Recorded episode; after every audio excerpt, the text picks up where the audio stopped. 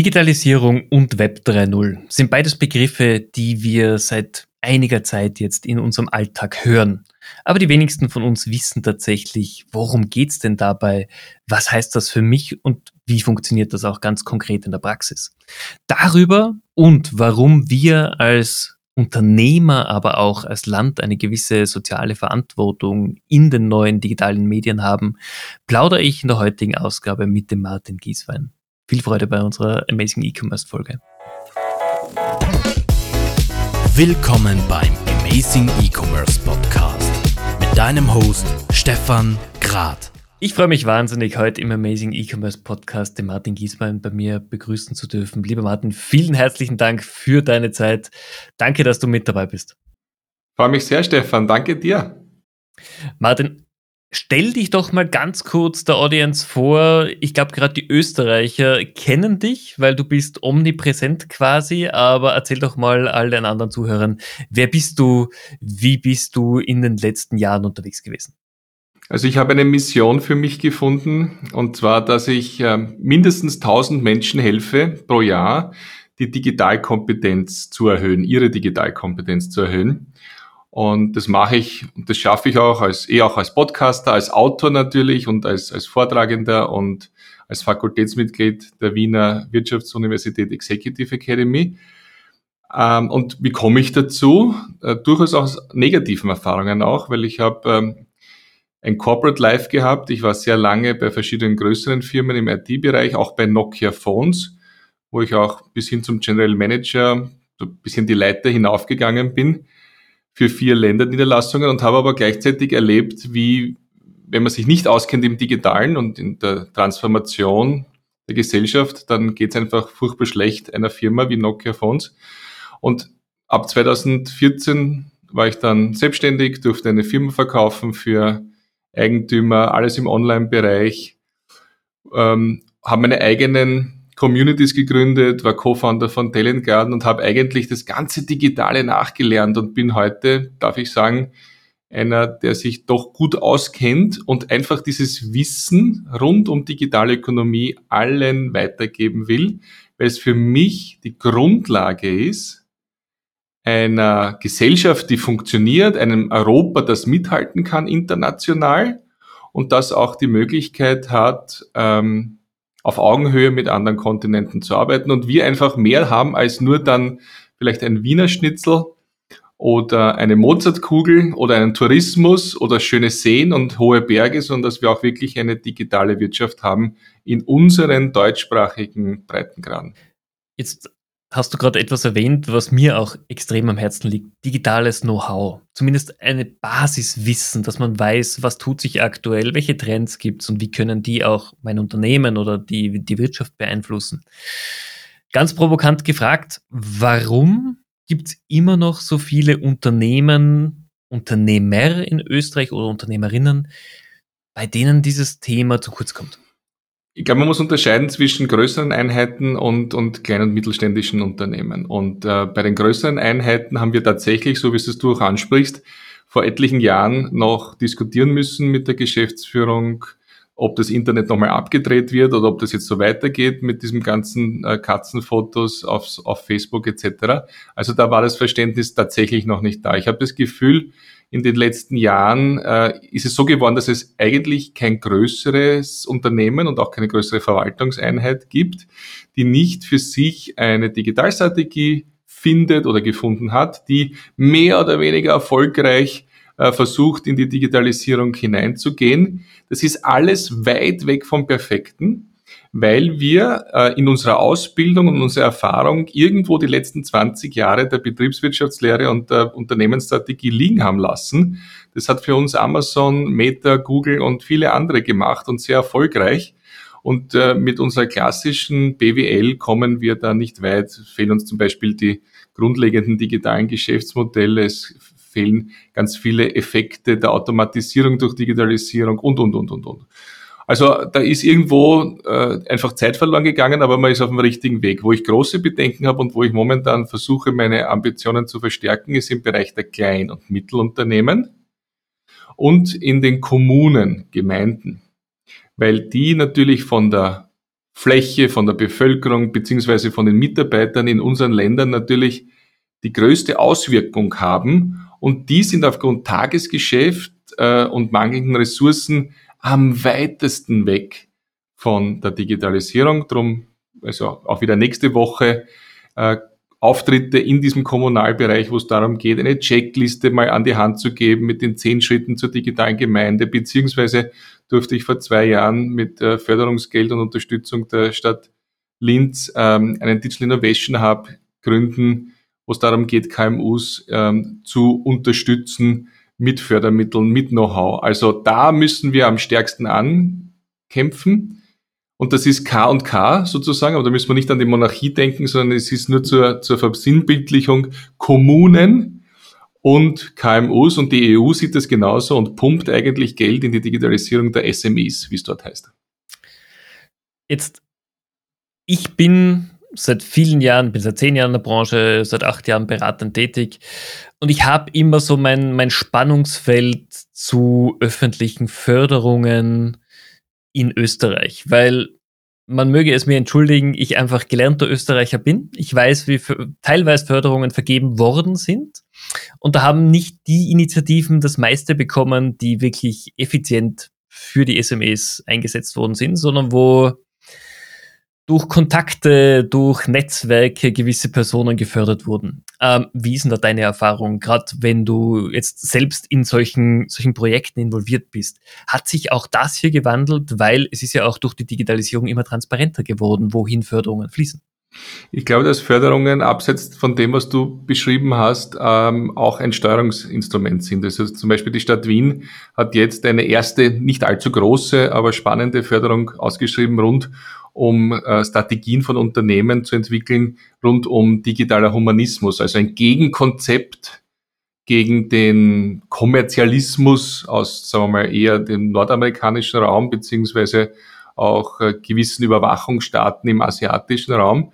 Dieser digitale Humanismus, das ist über eine Förderung wird da ange, ein Anreizsystem einmal geschaffen, dass sich das herumspricht, dass Leute das in den, dass diese Philosophie verstehen und dass es zu Umsetzungen kommt. Also das halte ich schon mal sehr, sehr wichtig. Ich glaube auch, und da habe ich sehr positive Erfahrungen gemacht, ähm, in, in, in Deutschland, in, in Österreich, rund um Förderungen von Startups, die doch bei uns oft äh, sich mit den Investoren ein bisschen schwerer getan haben und über diese Förderungen so mal ein bisschen die Seed-Phase zum Beispiel überbrückt haben.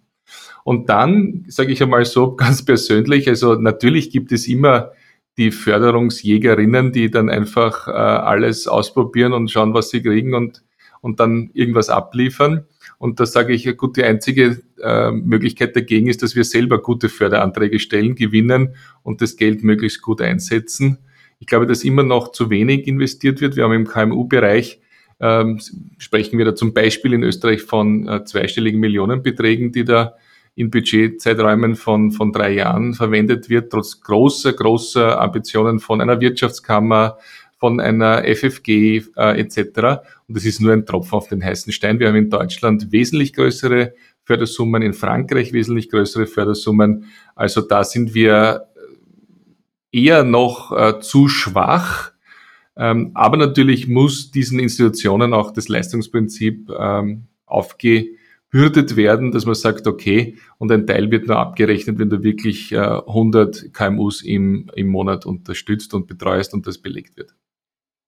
Ein Themenbereich, der international gesehen wesentlich mehr Funding bekommt, wahrscheinlich in zwei Tagen, als wie wir in Europa für SME Förderung ausgeben, ist das ganze Thema Metaverse, Web 3.0 ein Thema, das in aller Munde ist, wo aber ähnlich wie vor zehn Jahren, wenn man das Wort Digitalisierung gesagt hat, jeder ein bisschen ein anderes Verständnis davon hat.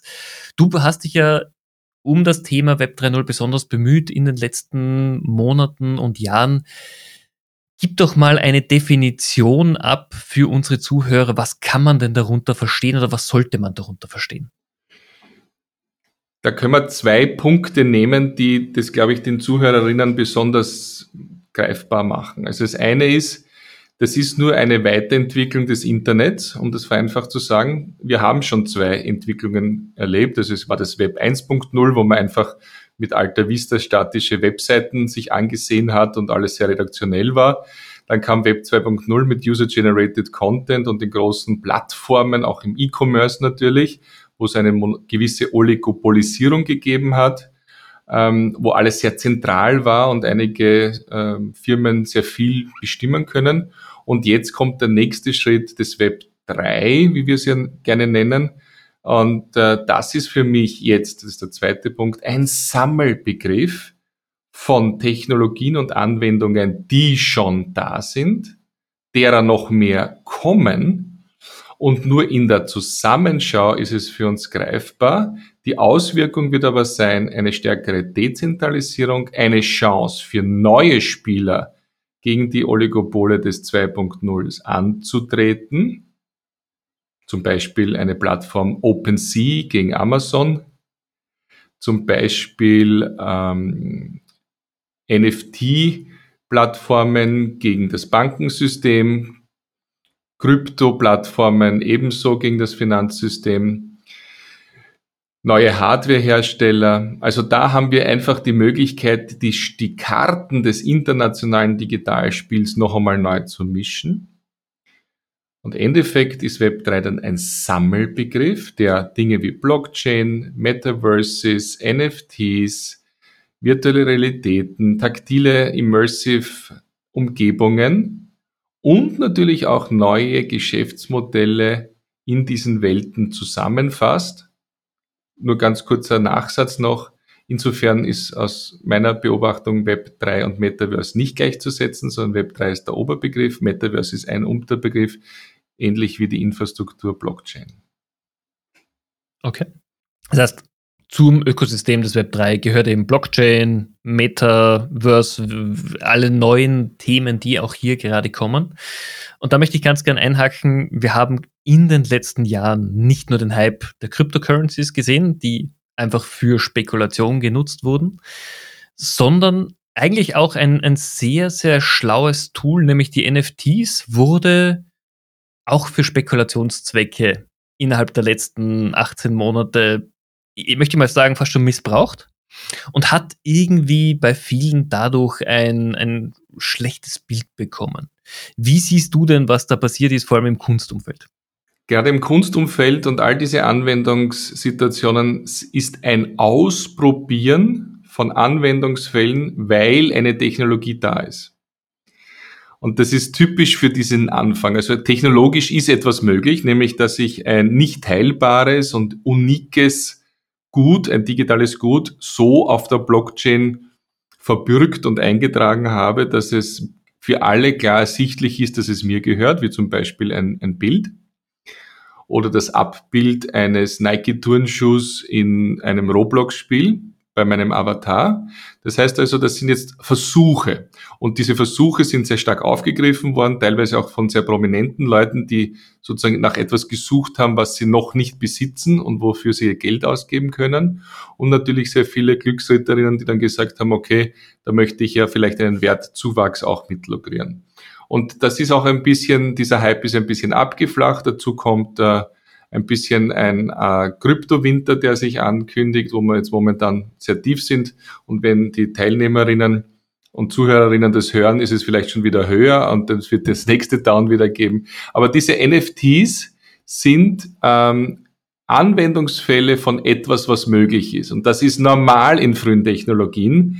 Und im Web 2 sind wir schon viel weiter. Wir sagen, bringt uns das was, dass ich eine Stunde durch Instagram äh, Timeline durchsurfe für mich ja, weil ich dann weiß, was meine Freunde tun, beziehungsweise es ist ein Teil meines beruflichen Reputationsmanagements, dort was zu posten. Also ich habe der, der möglichen Anwendung einen Sinn gegeben. Und das werden wir im Web 3 auch erleben. Dort, wo jetzt schon Sinn ist, wo auch Geld sinnvoll auch für Menschen generiert wird, die vielleicht nicht so viel haben äh, wie andere. Das ist natürlich in, in, in international laufenden äh, Spielen, wo es darum geht, ähm, Play-to-Earn-Modelle zu haben, wo sich ganze Familien ernähren, die sonst wirklich in der Armut wären, wo ein Ökosystem entsteht, wo man ausprobiert, ob das nicht auch sinnvolle soziale Effekte hat und die, die Diskussion, ob das gut oder schlecht ist, ob ein NFT was Sinnvolles ist, wird uns begleiten. Aber wenn ich mit meinen juristischen Freunden spreche, sagen die, Es ist so fantastisch, ja. Es ist eine Verbücherung, es ist eine klare Eigentumszuordnung. Es bedeutet, dass Intermediäre wie Grundbuch und so weiter in der Zukunft ausgeschaltet werden kann. Ich kann peer-to-peer -peer Dinge weitergeben. Ich kann dir äh, ein, ein, ein NFT unseres Podcasts geben. Du kannst es mir geben und mir überantworten oder du gibst es 100 Teilnehmern und die können auf Wertsteigerung hoffen oder einfach es sammeln. Also wir haben da ganz, wir sind da tief verwurzelt in unseren typischen Verhaltensweisen als Mensch und Gesellschaft und haben ein paar fancy neue Ausprägungen, die wir erst einordnen müssen und NFT ist eins davon. Also ich bin ganz bei dir. Die technologischen Möglichkeiten, die dahinter stehen, sind ja erstens mal schon möglich und zweitens sehr intelligent, auch wenn wir uns diese ganzen Contracts ansehen im NFT-Bereich, wo es ja nicht nur darum geht, ein Bild, ein JPEG zu verkaufen, sondern die dahinterliegenden Smart Contracts klar darzustellen. Das ist ja etwas, was uns in der Zukunft weiterbringen wird. Und ich glaube, dass der Hype rund um die NFTs einfach gezeigt hat, was möglich ist. Aber wie du schon gesagt hast, es gibt immer die Glücksritter, die bei diesen neuen Technologien einfach versuchen, das Beste herauszuholen. Völlig richtig. Und ich würde denen, die nicht so risikoaffin sind, würde ich raten, wie ich es auch mache, einfach einmal sich einzulesen und, und so ein, zwei Stunden verbringen, zum Beispiel sich selber eine Web3-Domain sichern, weil die könnte schon weg sein oder man möchte eine haben, die einem wirklich gehört und die einem nicht nur verliehen ist, wie im ICANN-System, oder einfach einmal ein Bild zu minten, also auf die Blockchain eintragen zu lassen für sage ich mal, bei mir letztens 30 Euro. Also einfach so kleine Schritte zu gehen, äh, die dazu führen, dass man es einmal getan hat und nicht darüber spricht, was ein anderer in einer Zeitung ohne Expertise geschrieben hat, unter Anführungszeichen. Ähm, habe da ein paar Beispiele im Kopf. Also ausprobieren, ja. Und das Wundervolle ist, mit Web 3 kann man extrem leicht und günstig ausprobieren. Auch die Metaverses. Ich habe mir, ich habe, obwohl diese VR-Brillen wie zum Beispiel die die Oculus äh, Quest gar nicht so teuer sind mittlerweile, weil die auch gestützt werden, um das ganze Geschäft anzukurbeln. Aber ich habe es nicht einmal gekauft, ich habe es ausgeliehen äh, bei einem äh, deutschen ähm, Elektronikverleihservice für einen Monat, einfach nur mal, um zu wissen, wie es ist, mit einer äh, virtuellen Realität auf den Mount Everest zu gehen oder Angry Birds in 3D zu spielen. Also einfach tun, tun, tun. Das ist, was wir tun können. Das ist das Lernen von heute. Und nachher haben wir eine viel bessere Meinung. Und vor allem jetzt in unserem Kontext, dann weiß ich, ob ich es gesellschaftlich und äh, geschäftlich einsetzen will oder nicht. Und wer das noch genauer wissen will, ich habe eine fünfstufige äh, Web3 Engagement Methode entwickelt mit der VU Executive Academy, wo das jede Firma für sich wirklich strukturiert durchgehen kann, um keine Fehlinvestments zu machen. Ich finde das super, was du meinst. Einfach mal ausprobieren. Das ist etwas, was generell in den Köpfen viel mehr ankommen soll. Äh, Gerade im digitalen Umfeld bin ich sehr risikolos unterwegs und ich kann meine eigenen Erfahrungen sammeln. Und es gibt ja online wirklich sehr viel Know-how zum Nachlesen, zum Aneignen. Das hat sich in den letzten Jahren ja komplett verändert. Und das bringt mich aber jetzt auch gleich zu, zu meiner nächsten Frage für dich. Jetzt, diese ganzen Themen sind sehr neu, auch mit denen du dich im Alltag, in deinem Geschäftsleben beschäftigst. Wie war dein Einstieg, beziehungsweise wie ist es bei dir jetzt, wenn ein neues Thema dir unterkommt, wenn du von einem neuen Business-Trend oder Technologietrend hörst. Wie bewertest du für dich? Ist es etwas, womit ich Zeit nutzen möchte, um mich einzulesen? Oder wann, wann sagst du mal, okay, I will pass this und gehst zum nächsten? Ich verwende meine eigene Methode vom Technologieradar, das ja auch viele Firmen auch anwenden, wo es darum geht, dass man mal einfach sich so ein bisschen, und das kann auch wirklich, wenn man es auch analog machen will, auf einem Zettel mit Kuli sein, man macht sich so ein Radar-Halbkreis und trägt ein, welche Technologien für das eigene Leben oder für den eigenen Beruf einen Impact haben könnten. Und dann große Kreise sind höherer Impact, logischerweise. Und dann sieht man, wie, wie näher das sozusagen zum Mittelpunkt des Radars kommt, desto mehr sollte man sich damit beschäftigen. Das ist eine Baucheinschätzung, die sehr stark ge, ge, getrieben natürlich zu dem, was wir über die Medien auch mitbekommen. Und wenn ich dann sehe, es kommt etwas, was äh, schon eine gewisse Reife hat und, und nicht den absoluten Hype hat, dann bin ich natürlich in meiner Rolle als Übersetzer zwischen der digitalen Welt und der, und der physischen beziehungsweise den traditionellen Unternehmen. Das ist ja meine Berufung, wie ich es ja gesagt habe äh, das, dann bin ich gefragt und dann muss ich mich damit beschäftigen. Und, und so wie es du vorher gesagt hast, gerade im Web3-Bereich, wo ich vor etlichen Monaten damit angefangen habe, meine Kompetenzen zu erweitern, das war das Ausprobieren, aber es waren die YouTube-Videos, es waren die Podcasts und es sind die Hashtags auf Twitter, die ich abonniere und damit mit geringen Aufwand in den, in den Zeiten, wo ich vielleicht einmal im Zug oder im Auto sitze, beziehungsweise Twitter einfach über die Notifications, die ich am Handy bekomme, über die Zeit einen Eindruck der Branche habe und weiß, in welche Richtung ich mich orientieren muss, dann kommt noch das eine oder andere Buch oder wissenschaftliche Arbeit dazu. Aber der wahre Wert kommt in dem lebenslangen Lernen, das nebenbei über unsere Screens sowieso ab rufbar ist. Große, große Bitte, das wirklich zu nutzen und so minimalinvasive Lerneinheiten sich einfach über Twitter reinzuziehen jeden Tag. Absolut, bin ich, bin ich ganz bei dir. Dieses quasi nebenbei auch neue, neuen Input sich anzueignen, das macht wahnsinnig viel, viel Sinn und wird auch in der Zukunft essentiell für uns werden. Ich würde gern ein Thema noch ansprechen. Du hast natürlich gemeint, Unternehmen haben sich schon entwickelt, sie wissen um die Bedeutung der Digitalisierung. Schauen wir uns mal Amerika an im Vergleich zu Europa, im Vergleich zu Asien und die digitale Entwicklung in den einzelnen Regionen. Warum tut sich Europa schwer, deiner Meinung nach, hier wirklich mal als eine führende Rolle einzunehmen? Sagen wir es mal so. Ja, mit sehr vielen Leuten auf den verschiedenen Kontinenten sprechen dürfen und, und mit sehr, sehr vielen Startups gesprochen etc., die natürlich diese Innovation besonders stark vorantreiben und immer die Möglichkeit haben, dann schnell wachsende digitale Firmen zu werden. Und da gibt's die bekannten Gründe eigentlich, die Fragmentierung des europäischen Marktes aufgrund von Sprachen und, und juristischen Ländergrenzen. Das ist sicherlich eine riesen, riesige Herausforderung, weil äh, ich natürlich in einem englischsprachigen angloamerikanischen Raum viel schneller mich entwickeln kann. Es ist natürlich unser nach wie vor sehr hemmendes Verständnis zu Fehlern. Ich selber arbeite eigentlich mit traditionellen Führungskräften am liebsten mit meiner Fehlersimulation, wo wir stundenlang in Fehlern hineingehen und dann, wenn wir uns wirklich unangenehm fühlen und sozusagen simuliert Angst haben, um unsere Jobs, dann fangen wir an zu sagen, und wie können wir das besser machen im realen Leben? Ähm, und dann ist es natürlich etwas, ähm, wo ich sage, ich glaube, wir haben diesen Enthusiasmus, diesen Wunsch nach Neuem, auch teilweise des sich selbst neu erfindens in unserem Kulturkreis noch nicht so stark wie woanders. Wir haben den Hunger des asiatischen Raums nicht, den Hunger nach Arbeit, nach Erfolg. Das ist etwas, was wir in der Nachkriegszeit vielleicht äh, in, in unseren Breitengraden gehabt haben. Und wir haben nicht diese Toleranz und diese Ausprobierfreude des angloamerikanischen Raums. Das heißt, es ist in unseren Köpfen.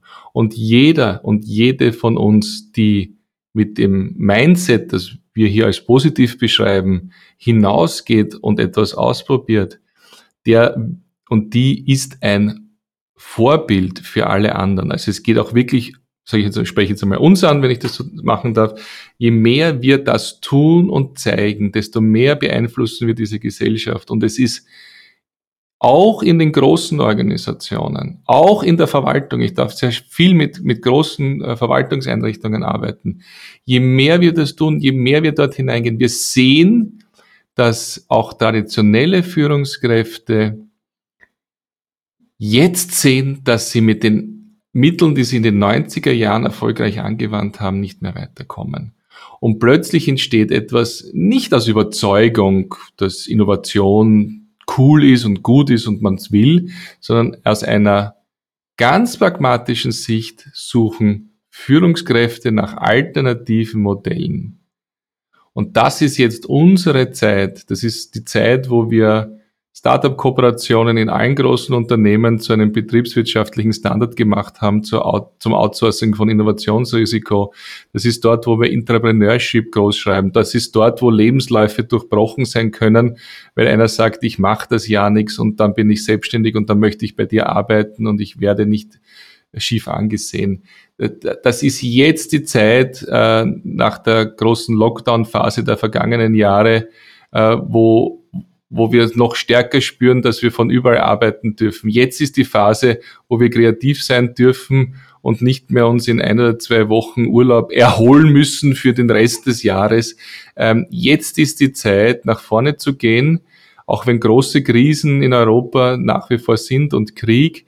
Es, ich, ich spreche mit ganz vielen ukrainischen Unternehmen, die ähm, Kriegsvertriebene äh, sind und in unserem im Talent Garden auch bei uns einen Arbeitsplatz gefunden haben und wir Business Mentoring machen.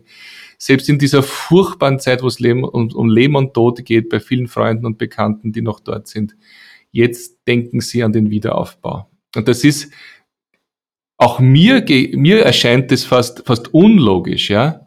Und, und jetzt muss man trauern und man muss sich fürchten und man muss sich überlegen, wie man mit diesem, diesem Krieg gewinnt, etc. Aber in Wirklichkeit sagen sie, wir werden gewinnen und wir werden wieder aufbauen und es wird noch besser. Und das ist, das ist eine, eine Kraft, die ich da gespürt habe, die ich für ganz Europa als ein, ich will nicht, dass das so furchtbare Sachen der Grund sein müssen, aber diese Einstellung, die haben, die können wir zeigen, nach vorne treiben.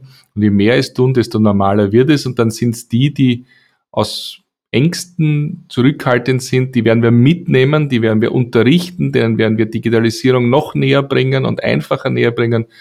Und dann gibt es keinen Grund mehr, da irgendwo der Entwicklung auch Europas irgendwo ein Beinchen zu stellen. Finde ich gut, finde ich eine sehr, sehr positive Ansicht und genau das braucht man jetzt alle mit den Einwirkungen, die wir von außen erleben. Das ist auf jeden Fall notwendig. Lass uns mal zu dem etwas persönlichen Teil des Podcasts kommen. Ich stelle dir ein paar Entscheidungsfragen und du sagst mir einfach, wie du als Mensch hier so tickst. Gerne. Über, überlegen wir mal hin zum Thema E-Commerce. Äh, bist du jemand, der online oder offline kauft oder ist es bei dir gemischt? Es ist natürlich gemischt, aber es geht natürlich von der Convenience immer mehr ein Zug zum, zum Online-Kauf, ja. Gibt es etwas, wo du sagst, das würde ich online nicht kaufen? Wenn ich es mit dem Rad in der Umgebung einkaufen kann bei Leuten, die ich kenne. Okay. Wie bist du speziell als Mann jetzt äh, bei deinen Weihnachtsgeschenken? Bist du jemand, der tatsächlich sagt, so ich bin schon im August gut vorbereitet, habe schon meine Geschenke auf Vorrat, oder bist du jemand, äh, der am 22. noch die letzten Geschenke einkauft? Ist alles ausgelagert bei mir, es machen andere Leute und äh, äh, die, eine Überraschung habe ich dann immer für meine geliebte Frau, aber sie macht es für die ganze, ganze Familie, dass wir da Gemeinschaftsgeschenke haben, Gutscheine sehr oft auch. Okay, das heißt, du hast dir hier quasi den Stress genommen, um hier selbst noch kurz vor Weihnachten die Einkäufe zu erledigen. Genau, Zeit lieber mit der Familie in, in Ruhe, genau. Sehr gut. Ähm, Windows oder Mac? Mac. Okay. Was war das letzte, was du zum ersten Mal gemacht hast? Und was war's? Ich würde wirklich dieses äh, Minden auf der Blockchain hernehmen. Also es war äh, etwas ähm, wirklich für mich ganz Neues, ganz Faszinierendes und ich habe gesehen, dass da noch ganz viel zum Lernen ist. Das, das würde ich als Beispiel nehmen. Okay, das ist ein sehr, sehr gutes Beispiel. Und die letzte Frage geht deinem äh, Tagesablauf. Wie bist du organisiert? Bist du jemand, der zum 5 AM Club gehört oder lässt du es in der Früh eher langsam angehen? Ich stehe mit den Kindern auf und wenn sie in der Schule sind, um 7.30 Uhr geht's los. Ähm, und ich habe mich natürlich als Solopreneur ohne Mitarbeiterinnen so organisiert, dass ich hoch priorisiere, also sehr, sehr, sehr, sehr konsequent priorisiere, jeden Tag, mindestens zweimal damit ich genau die Dinge tue, die meine Projekte voranbringen und alles andere an Freunde und andere outsource. Also Konzentration ab 37 und dann darf es ruhig einmal früher Schluss sein, weil so ab 15 Uhr mache ich dann meinen Zweitberuf, nämlich das Taxigewerbe, eben für meine Kinder. Abholen von Schule, führen zu Freunden, äh, beziehungsweise zum Volleyball und ja, dann sind wir alle müde am Abend und schauen, dass wir Family Time haben. Das heißt, du kannst es nicht mehr warten, bis die selbstfahrenden Autos endlich bei uns Einzug halten. Die selbstfahrenden Autos Einzug halten und ich das Vertrauen habe, dass meine Kinder damit transportiert werden. Ja, ich weiß aber jetzt schon, dass sie sicherer sind als ich, selbst wenn ich ganz genau aufpasse. Das war nämlich meine Abschlussfrage jetzt für den Podcast auch gewesen. Wir wissen alle, statistisch gesehen, dass zum Beispiel im Flugzeug mehr als 50 Prozent aller Unfälle durch Humanfehler passieren. Und trotzdem, ich würde mich nicht in ein Flugzeug hineinsetzen, das nur von einem Computer oder einer AI geflogen wird. Was braucht es denn, dass wir als Menschen dieses Vertrauen zur Technik bekommen, obwohl im logischen Schritt es ganz klar sein müsste, dass wir diesen Schritt gehen müssen. Es darf diese KI oder diese Algorithmen, äh, Algorithmen, dieses Machine Learning darf keine Blackbox sein. Das heißt, ich glaube, wir brauchen Übersetzer, wir brauchen Menschen, die uns zeigen, wie das programmiert wird, wie es zustande kommt und dann vielleicht so über die nächsten zehn Jahre noch die Rückversicherung, dass die AI uns alles vorschlagen darf, aber ein Mensch immer noch entscheidet, ja, was ja sozusagen das zweitbeste ist, ähm, äh, wenn wir es jetzt ganz faktenbasierend sehen.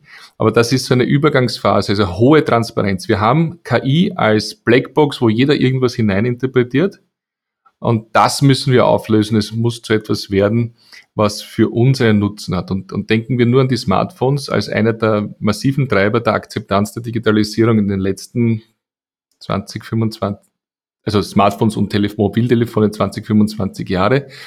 Äh, wir werden, wenn wir Vorteile haben durch die Empfehlungen im Marketing, durch die Empfehlungen äh, unserer Geräte, unserer Apple-Geräte, unsere Amazon-Geräte, wenn, wenn wir einen konkreten Vorteil haben, einen Preisvorteil, einen Gesundheitsvorteil, einen Vorteil, dass wir uns Zeit ersparen und mehr mit unserer Familie und mit unseren Freunden verbringen können, wenn die KI, wenn wir es jetzt so plakativ nennen, wenn die uns das bringt und wir das hundertmal erleben, dann wird die Aversion oder der Zweifel immer mehr sinken das heißt, über Value Bereitschaft bekommen. Also mein persönlicher Nutzen führt dazu, dass ich das auch im öffentlichen Verkehrssystem akzeptiere, dass das über Maschinen läuft.